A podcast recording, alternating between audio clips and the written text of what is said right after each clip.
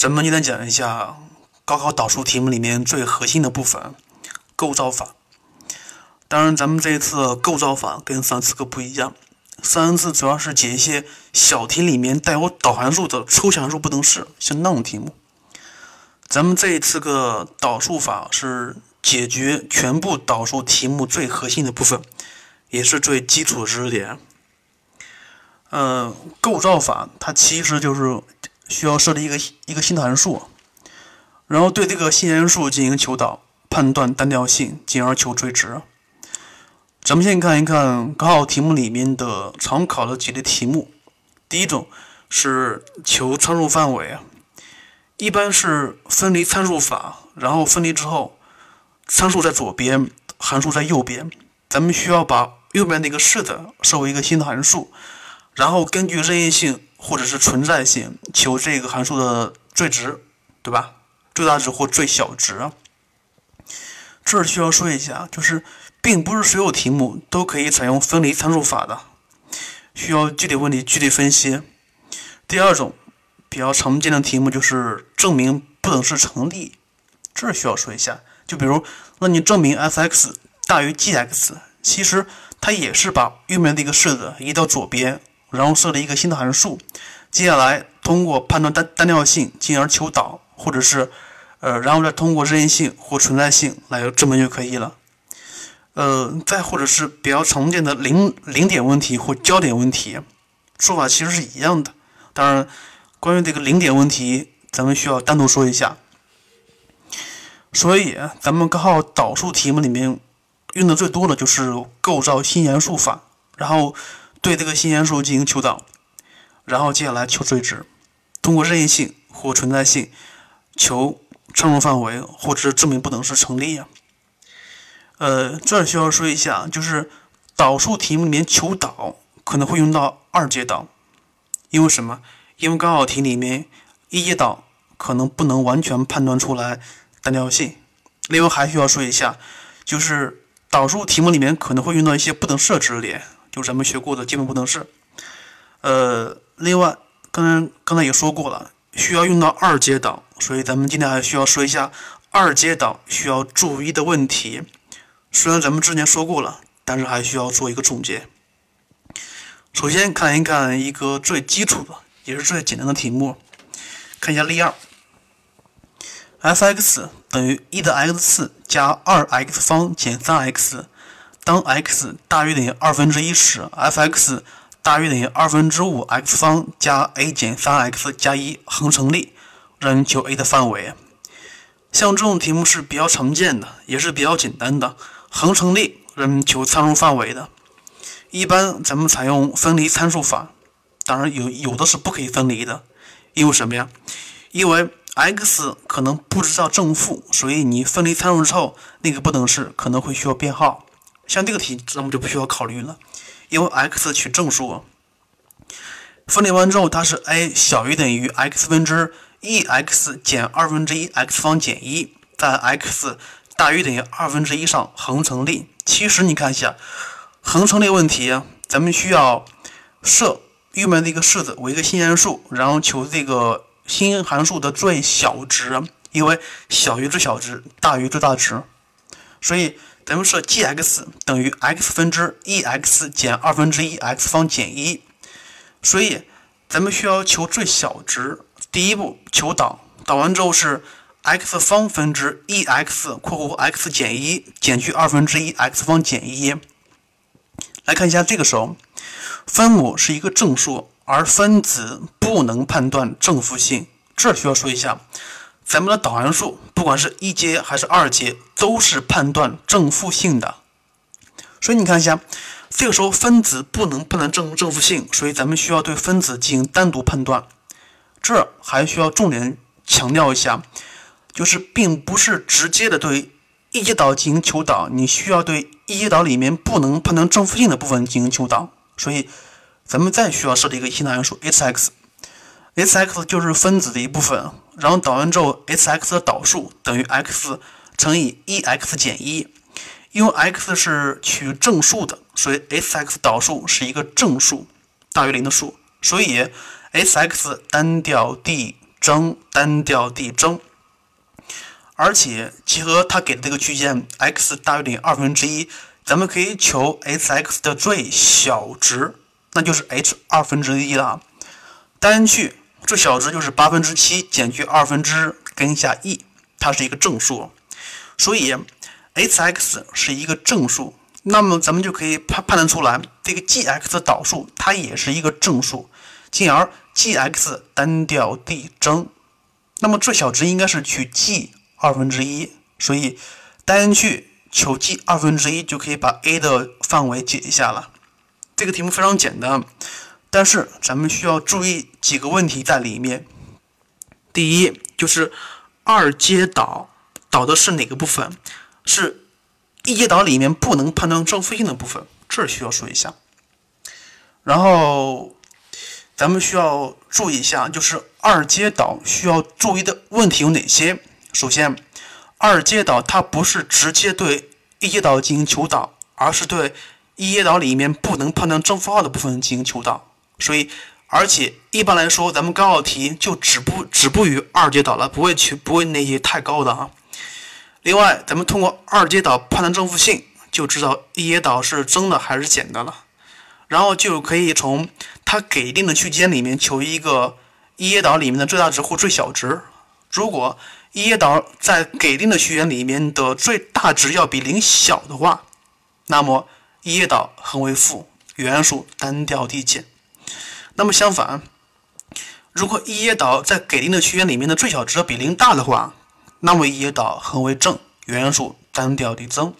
所以你看一下，它的关键在于判断二阶导的正负性。一般来说，这个是比较好判断的。然后进而来求一阶导的值。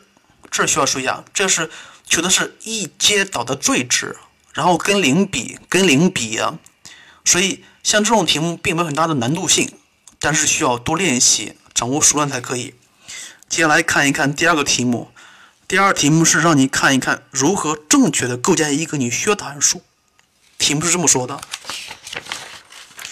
已知 f(x) 等于二分之一 x 方减 ax 加上 a 减一 ln x，a 大于一。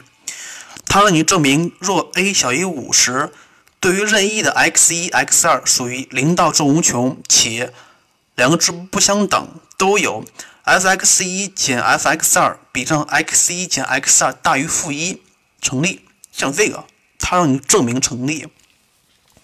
首先说说一下，像这样题目并不少见。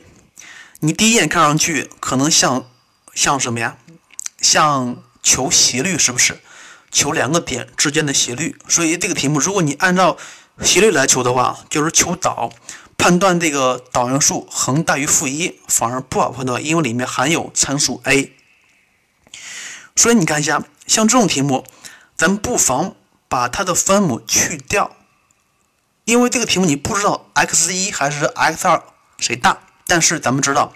一般来说，如果分母是一个正的话，咱们可以直接乘分母，把分数变为一个等式，不是把分把这个分数不等式变成一个比较常见的不等式。啊所以这个时候，咱们设 x 一减 x 二是一个正数，那么 x 一比 x 二要大。所以你看一下，这个时候两边同乘以一个 x 一减 x 二，它就变成了什么呀？变成了。f(x 一加 x 一要大于 f(x 二加 x 二，这时候你看一下，两边不等号的两边什么一样，什么不一样呀？其实形式是一样的，只不过 x 值不一样。就比如说这个时候，呃，你令 x 一等于四，x 二等于三，那么就是 f 四加四大于 f 三加三。这个时候你可能会知道了啊。如果这个时候 f(x 加 x 这个函数是一个单调递增的话，那么这个不等式就是一个恒成立的，对不对？如果是一个单减的话，那么这个不等式就反而不成立。所以这个时候你就知道你需要需要设立哪个函数了。那么你就需要设立 g(x) 等于 f(x) 加 x 这个函数。所以另外说一下，像这种题目不少见，方法基本上都是这样的，需要设立这样的一个函数。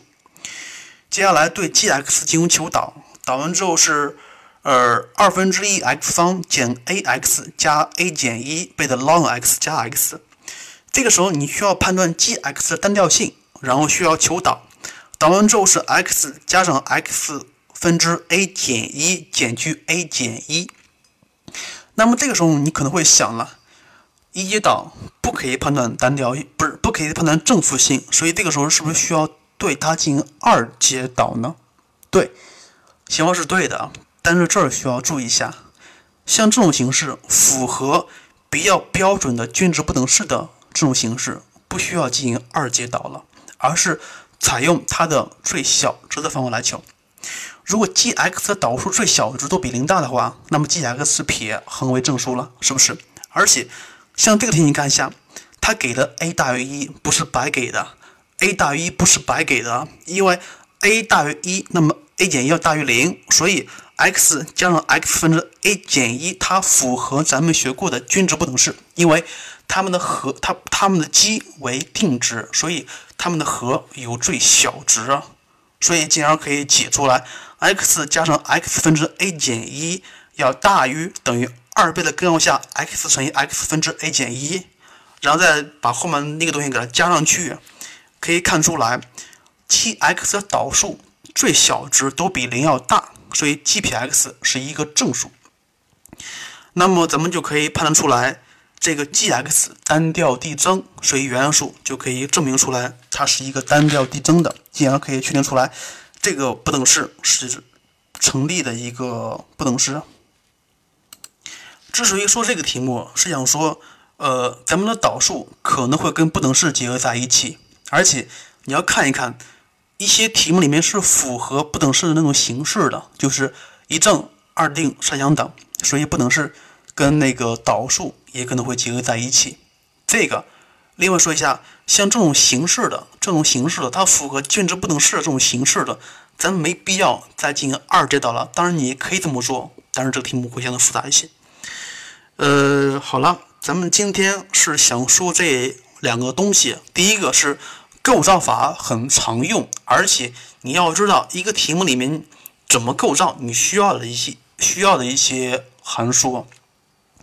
第二就是构造法，一般来说跟二阶导是离不开的，所以你需要注意一下二阶导里面一些需要注意需要注意的问题，就是一些常见的容易错的地方。呃，另外就是像这个讲讲义还给了一个第一个题目，这个题目是咱们上一次课讲的那个没有给答案那个题目，先说一下吧。像这个题目其实它也是一个构造法。函数 f(x) 满足 x 方 f 撇 x 加 2x(f(x) 等于 x 分之一的 x 次，并且 f2 等于八分之一方。当 x 大于零时，让你判断函数的极值状况。它让你判断函数 f(x) 的极值状况，那么你就需要把 f 撇 x 给求出来就可以了，是不是？然后再看一下 f 撇 x 有没有根。它如果恒大零或恒小零的话，它是没有根的。也就是说，它是没有极值的。如果恒大于零，如果它如果 h 呃如果 f 撇 x 等于零有根的话，那么它肯定会存在极值。呃，另外像这个题目不说了，你自己看答案就行了，非常简单一些。呃，另外说一下，像有的学生会问我，为啥是高考题里面的导数题是最难的？其实他是想说，导数题并不难做，因为什么呀？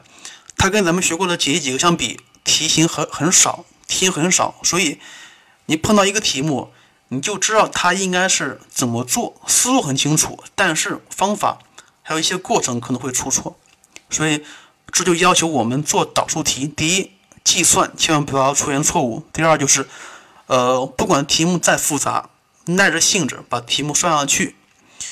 行了，今天的内容很重要，虽然简单，但是很重要，因为。它几乎是咱们解决所有导导数大题的关键所在，所以本次课希望你重点的听一下。好了，呃，曹老师和曹老师说的大木教育工作室为你的学业加油，今天再见喽。